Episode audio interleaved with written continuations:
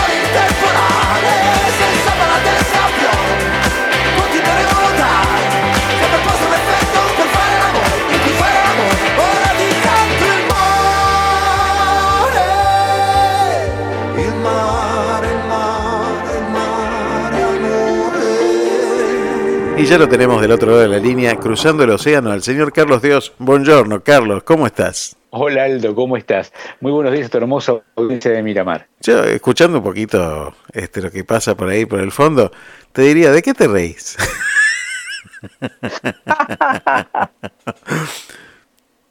Eh, bueno, qué sé yo, vos sabés que, que realmente eh, yo soy de, de reírme bastante y tengo una suerte de tener gente alrededor que, que nos reímos todos, ¿no? Eh, yo me río primero de, mí mismo, ¿no? Y me parece que, que la base de todo es reírse de uno. Y, y fíjate, en casa, mira, hay una anécdota muy linda cuando, cuando recién nos habíamos conocido con mi mujer, viene a comer a casa, habrá sido creo la primera vez. Estábamos sentados papá en la cabecera, mamá y yo a ambos lados y Aricia. Y en un momento determinado, mi madre te hizo una, una, una ¿no? Entonces mi padre la empieza a gastar. Y atrás la gasto yo. Y atrás mi padre fue una secuencia de cinco o seis gastadas. Y mi mujer los ojos eran como el dos de oros. ¿Cómo? A la, a la madre, ¿Cómo? A la institución, ¿sí? Encima delante de invitados. Una casa se gasta a todo el mundo, le digo, ¿sí? O sea, eh, con respeto, con cariño y todo, pero cuando uno se manda una macana, nos gastamos todos. Y, y- y nos divertimos todos y nadie le faltaba el respeto a nadie. De hecho, esto yo te digo, muchas familias era un sacrilegio. ¿Cómo a la madre, cómo al padre se le va, se le va a decir eso? Pero yo aprendí desde, chico a, a- a reírnos mucho, a divertirnos mucho, y en casa lo hacemos también, con todo el respeto del mundo, pero nos reímos mucho de nosotros. Y me parece que eso está faltando, ¿sabes? Yo te lo escuchaba a este señor, a, a Ramiro Agulla, Sí, a este sí, gran publicista, sí. en, una, en una nota, y Ramiro Agulla decía, eh, ahora los chicos no se ríen. Porque las cosas, generalmente cuando uno se ríe, se ríe o, o los chistes son de algo que, que está mal, una broma. De hecho, el, eh, la gracia pasa en agigantar un, un rasgo. Cuando uno se ríe, eh, no sé, de un cabezón, de alguien que tiene un kilo de más, ¿sí? De alguien que calza dos números más que todos. Esa es como la base. Hmm. Pero eso no implica que uno le falte el respeto. Y eso siempre lo dimos por sentado. Y hoy no. Hoy es políticamente incorrecto reírse de eso. Y la gente no se ríe más. Sí, yo creo que eh, a mí me cuesta un poco entender algún humor eh, actual, como por ejemplo el tema de los memes. Yo hay una cosa para mí, los memes, algunos sí, me causan gracia, pero hay otros que no los entiendo. Bueno, soy un boomer. Eh, no, pero ¿sabes qué?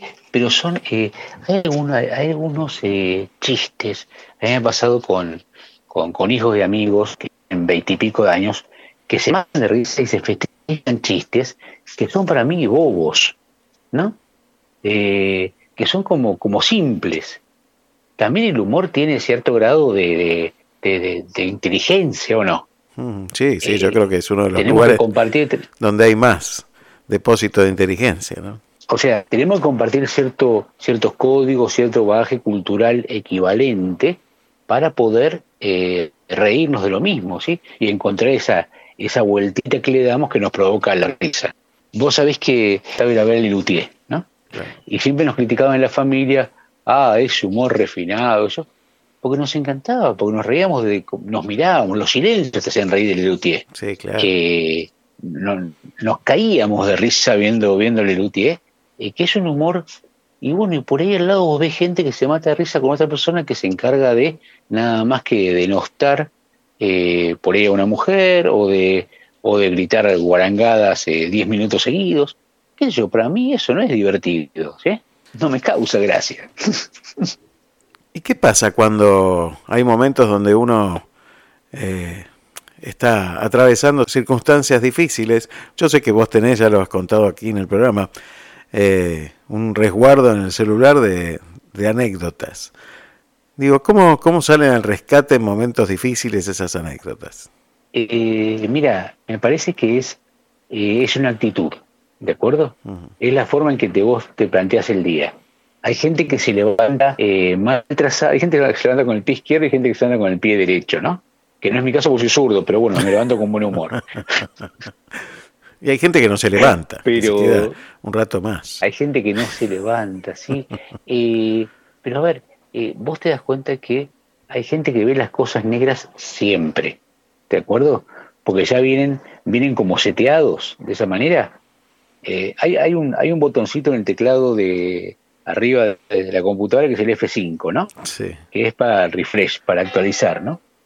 Y, y ese botón es para, bueno, para cambiar un poco de vuelta todo, ¿no? Para recargar. Y uno tiene que aplicarlo. Y el humor te sirve para, para, para hacer un refresh, para reactualizar el día. Y contame qué tipo de humor te gusta. Bueno, me, me tiraste ahí, Lelutier, un humor irónico. Eh, te gustan las ironías, ¿no? Sí, sí. Me encantan. El humor irónico, qué sé yo, requiere, requiere una, un entendimiento un poquito mayor de lo que está ocurriendo. A mí me, me encantó siempre, me gustó de chiquito ya, este Mafalda. Y, y viste que Mafalda Sí. tiene esa, esa maravilla de que vos volvés a verlo y, y volvés a, a interpretar algunas otras cosas también, ¿no? Que se puede ver desde diferentes edades. Me gusta mucho eso. Vos eh, justamente recordás de Mafalda, hace varios años tuve una suerte especial que fue entrevistar al traductor de Mafalda al inglés. Uf, Y bueno, más allá de una peculiaridad, porque al final terminaba conociendo a toda la familia sin conocerlo a él, más allá de eso, eh, la pregunta era, tan, el, el- Mafalda es un personaje típicamente argentino, Argentino, ¿no? claro. Y que uno entiende que, que lo entienden los argentinos. Digo, ¿cómo haces para traducir el humor de Mafalda?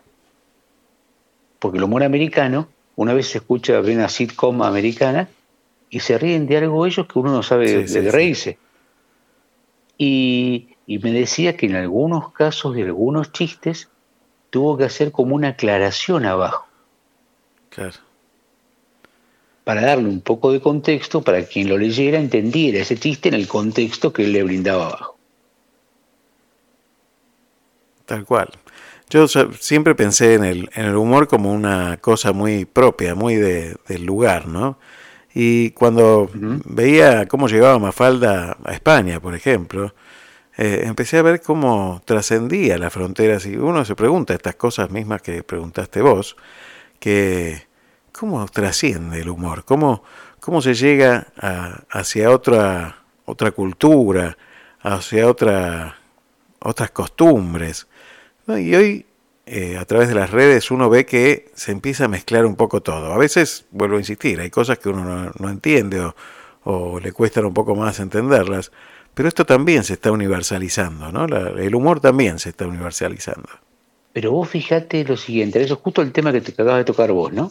Hace varios años hicieron un experimento, llevaron películas de Charles Chaplin, películas mudas, a tribus eh, africanas, tribus que están en un estadio muy, muy, muy primario de, de subsistencia, tribus eh, que cazan y pescan para comer, digamos, ¿no? Sí, sí.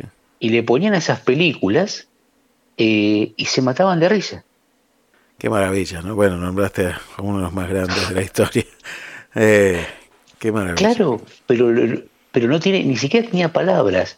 No necesita ni palabras, ni necesita eh, idiomas, y hablamos de, de distancias culturales muy distantes, ¿no? De, de sociedades muy distantes. Pero el humor trasciende todo. Dijiste antes que los jóvenes no se ríen. Eh, yo creo que a veces se ríen de cosas que uno no, no- vuelvo a insistir, no termina de entender, ¿no? Eh, eh, a veces eh, hasta, hasta de cosas que son crueles se ríen, ¿no? Eh, y no solo los jóvenes, los grandes también. Digo, ¿te parece que le hace falta humor a, a- a nuestra humanidad? E- Es una, mira, si hay dos palabras para mí que las vengo pensando hace unos días que le faltan a estos tiempos es humor e imaginación. De hecho, estaba viendo un, un trabajo el otro día y hago esta pequeña digresión. Viste que las marcas, todas las marcas, aparte de- del nombre, tienen una tipografía particular que las Sí, distingue, claro. Sí, ¿no? sí. sí. Eh, vos sabés que esa es la letra de la tipografía de tal marca o tal otra. De hecho, vos no podés usarla porque hay todos unos derechos de propiedad intelectual alrededor, ¿no? Bueno, sí, sí. con el advenimiento de las redes sociales y que la imagen se impone por sobre todo lo otro, se han ido homogeneizando. Y hoy, si vos te fijas, las grandes marcas tienen la misma tipografía, Ujú. porque Sí. están puestas para, que, para verle la imagen de un teléfono celular y hay determinada tipografía que es propia de eso. Entonces, aquello que las distinguía se ha disuelto, ha perdido identidad, hasta identidad visual, ¿no? Eh, antes decíamos que los jóvenes se vestían todos iguales porque no tenían personalidad, ¿te acordás? Cuando un adolescente que se compraba el jean para tener personalidad y al final todos tenían el mismo jean. Eh, eso nos decían nosotros cuando éramos chicos. Eh, y hoy está pasando eso. Y el humor, el humor rompe todo eso. El humor eh, rompe drásticamente con todo eso. Eh, bueno, todos nos acordamos de la famosa película de, de Robin Williams, Good Morning Vietnam, Ujú. ¿no? Sí. Eh, lo que hace el humor eh, y a dónde llega el humor. Pero bueno, me parece que hoy falta eso. En las peores épocas de Argentina, en la época de censura, había una revista que se llamaba Humor. Sí, claro. Sí, sí, sí. y, y una, una revista inteligentísima, eh, inteligentísima, que aún hoy se conservan algunos ejemplares como, como obras de arte, ¿no? que, como incunables. Sí, uno de los Y- personajes como Boogie el aceitoso, ¿no? Bueno, pero Google entonces era una crítica terrible. ¿o no? Tremendo, tremendo, Eh, tremendo. Era, bu- era buenísimo, pero eso hay que hacerlo con inteligencia, ¿te das cuenta? Sí, sí, pequeños eh, pichones trabajaban en esas revistas, ¿no? Bueno, exactamente, exactamente. Eh, qué sé yo, me parece que antes la gente decía, bueno, los dibujos animados son graciosos y aparecieron los Simpsons. Y los Simpsons son mordaces, son terribles, ¿o no? Sí, sí, sí. Pero ves la gente que está atrás y te das cuenta de vuelta que no son pichones. claro. Tal cual. ¿Uno se puede reír de todo? Eh, qué sé yo, a mí hay algunas cosas que, que, no, que, no, que me cuesta reírme, ¿no? O sea, hay cosas muy fuertes como es la muerte que yo no, yo no me reiría nunca, ¿no? Pero, pero me parece que de todo no te puedes reír. me parece que tenés que tener eh, códigos y tenés que tener eh, un respeto enorme para poder reírte. Pero hoy me pasa que no puedes decir nada sin pedir disculpas, ¿o no? Sí, bueno, no se puede casi hablar. Claro, porque Pero- te- tenés que pedir disculpas por, o por, porque supuestamente vas a ofender a la otra persona. Pero es una incoherencia más, ¿eh? porque después uno ve que, que si bien se cuidan determinadas cuestiones que tienen que ver con lo sexual, que tienen que ver con lo físico, que tienen que ver con un montón de cosas, que me parece que está bien, después se nos escapa la tortuga por otro montón de temas eh, que son Totalmente ofensivos acuerdo, y que dicen, bueno, pero tiene que ver con la libertad de expresión. Digo, Es una hipocresía Total, ¿no? una social, incoherencia digamos. total, una incoherencia permanente. Pero yo, no, yo, yo tengo que poder decir un chiste cuando, cuando nosotros íbamos a ver, ¿qué te voy a decir? Cuando uno hacía chistes de petizo, de gordo, de negro, de... de- y uno desde ya no, no, no, no, tenía eso como, como, como, como Como norma de defecto, vida. ¿no? Y aparte como no como defecto de la otra persona, todo lo contrario, no, ¿no? no, no, no, no, no, no. El Pero problema es cuando, es, cuando oculta una agresión o cuando oculta un, una... Ver, cuando uno cree que eso que, le está- diciendo del otro es una desventaja o es algo que, que- es malo de la otra persona. Vos sabés que, vos sabés cuando hace un rato hablábamos de, ironía, ¿no? Eh, mirá, mirá cómo, cómo se da esto que te voy a contar ahora. Mi padre fallece en la noche de, eh, de un día de semana. Eh, por estas cosas de la vida, eh, toda esta, esta burocracia que rodea la muerte, de los, en- eh, los entierros, los avisos fúnebres, todas estas cosas que, el velatorio, bueno, cuestión que un compañero de secundario de papá se entera eh, tarde y nos envía a la semana una carta manuscrita. Esas cosas que ya no existen, Sí, que son sí, sí, sí. Prehistóricas. y, sí, sí, y escrito con lapicera fuente. Y me dice, mirá, lo conocí mucho a tu padre, lo otro, dice, pero tu padre fue la única persona que yo conocí en mi vida que usaba la ironía sin herir a los demás. Qué bueno, qué buena definición. Me encantó. Y mi viejo era un tipo que era un comodín. Lo ponías, él trabajaba de médico en, en los corrales de mataderos Sí, y, y siempre se guardaban los mejores pedazos de carne para Me ellos. ¿no? Y lo invitaban con mi vieja para, para los asados que hacían. wow. Y eran los, los tablones que vos ibas con, Sí, tu, sí. con tu vajilla, con tu plato, con, con tu todo. plato de maderita y Pero qué importaba.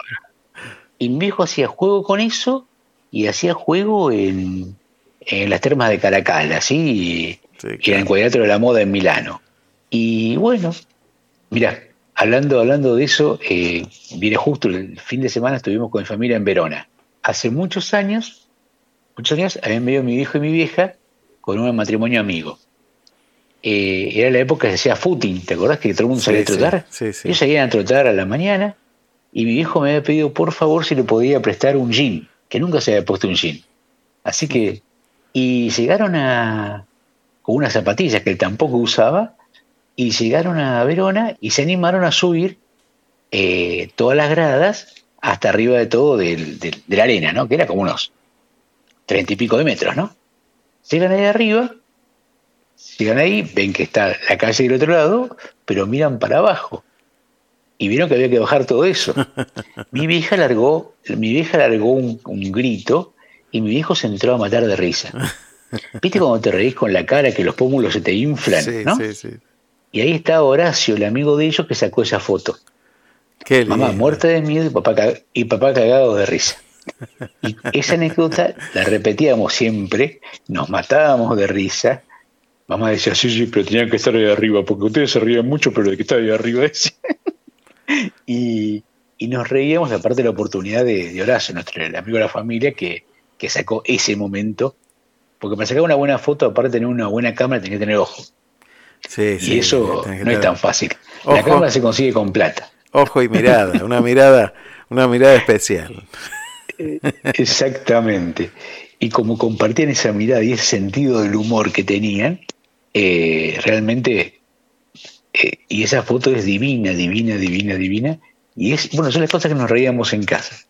Qué lindo, qué Eh, lindo, y, que, y que nos seguimos riendo nosotros, ¿no? Sí, sí, sí.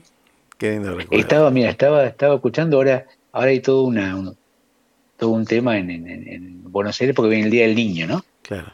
y qué regalo hacer, y si regalar cosas para varones y para mujeres, todos estos debates que siempre aparecen, ¿no?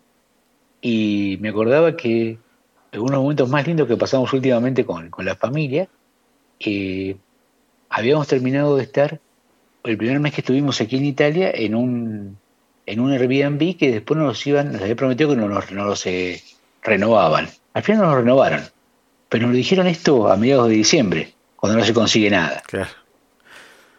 Y terminamos y teníamos uno para el primero de enero, pero necesitábamos algo para cuatro días. Si no, nos íbamos a quedar una, con una carpa en una plaza. Y conseguimos un, un bed and breakfast eh, en las afueras de Milano, eh, dos, dos, eh, cuartos contiguos, y me acuerdo que, ¿qué te puedo decir? 27, 28 de diciembre, a Tomás le habían regalado eh, la, la familia de novia un juego de mesa. Los juegos de tablero, Sí. eso que jugamos cuando Sí, éramos sí, chicos. ¿Te acuerdas que, bueno, eh, una suerte de, de juego de, de recorrido, un estanciero, un monopoly, estas cosas que somos nosotros lo mismo, ¿no? Sí. Y que es tirar el dado, avanzar, premios, retrocesos. Creo que estuvimos cinco horas jugando. Lo que nos hemos reído, lo que nos hemos divertido, eh, que era, ganar- era una pavada, porque en definitiva era un tablero, cuatro casitas de, de plástico, ¿sí? Y dos, eh, dos daditos. Pero, pero cuando hay ganas, cuando hay voluntad, cuando, cuando hay ganas de pasarla bien, eh, con cualquier cosa la pasas bien. Ve, si yo hubiera podido, hubiera sacado una foto de ese momento. Gracias, Carlos. Tenemos, tenemos fotos de ese momento. Me imagino, asegurar. me imagino. me imagino porque lo conozco. Gracias, Carlos. Un saludo grande para vos y Un toda tu abrazo familia. gigante. Gracias. Chao, chao, chao. Un abrazo. Tu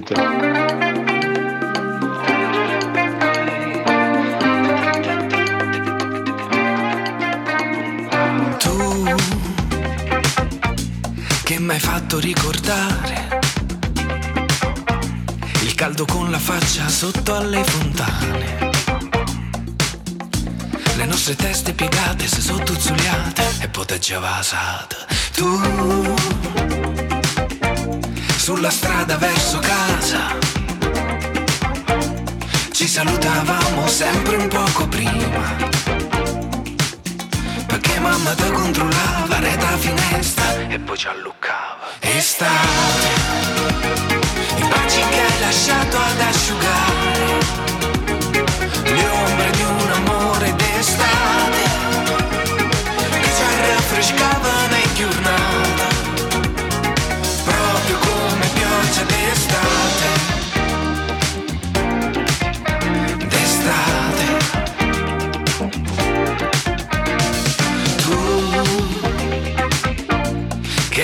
anche l'amore.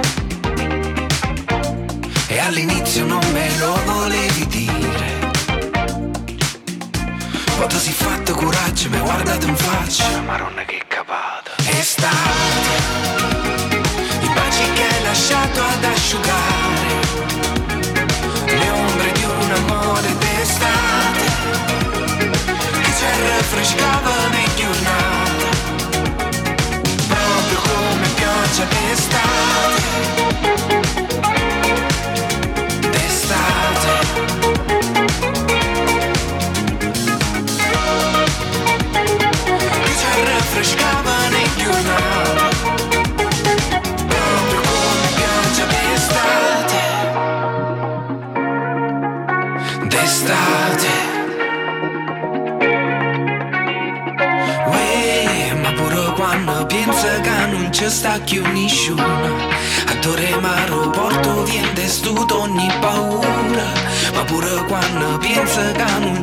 che unisci una, studo ogni paura.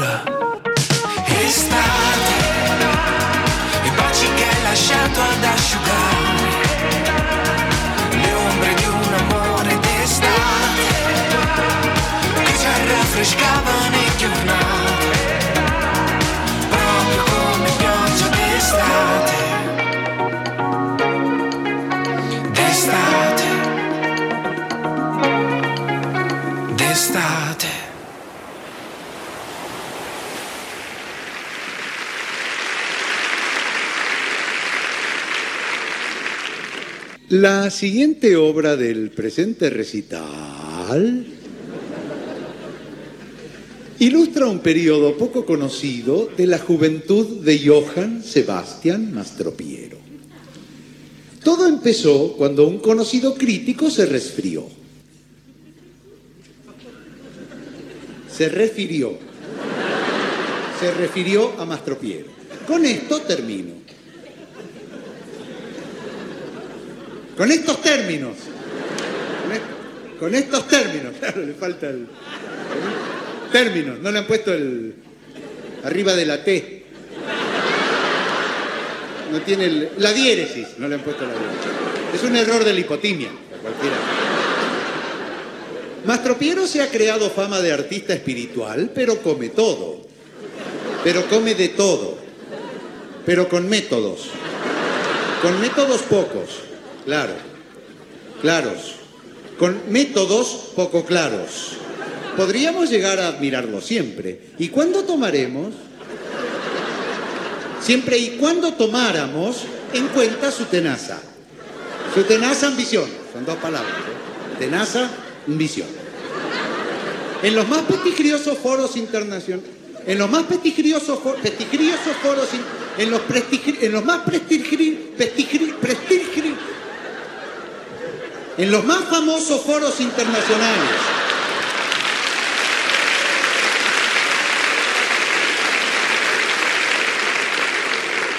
en que estuve excitado, en que estuve excitado muchas veces, ¿eh?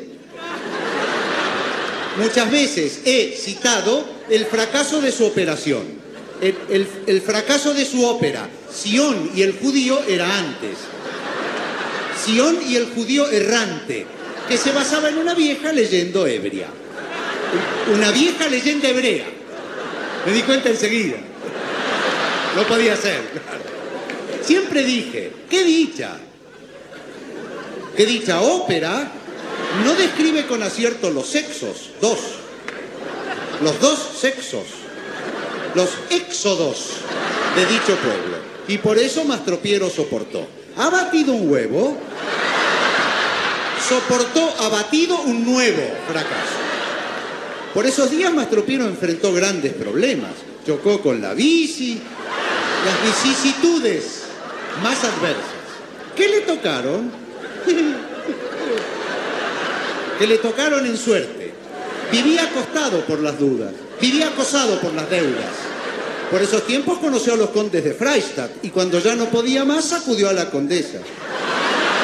Acudió a la condesa, que era la persona. Y doña, que era la persona idónea. La condesa se apiadó de él y le acostó un viejo. Y le costeó un viaje a Nueva York. Allí Mastropiero compuso la pieza que escucharemos a continuación, su célebre Lazy Daisy. Aquí termina la anécdota, pero él te mató. Da vía, da. Pará. Más. Pero el tema todavía da para más. Esto es, ¿todo?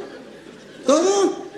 Esto es, todo, todo esto, esto es, todo es, todo esto es, esto, todo esto, ¿qué es esto? Este es esto, es, esto es toso, toso, ese soto es eso, ese es eso es soto, to- todo soso, este, ese té, ¿es totó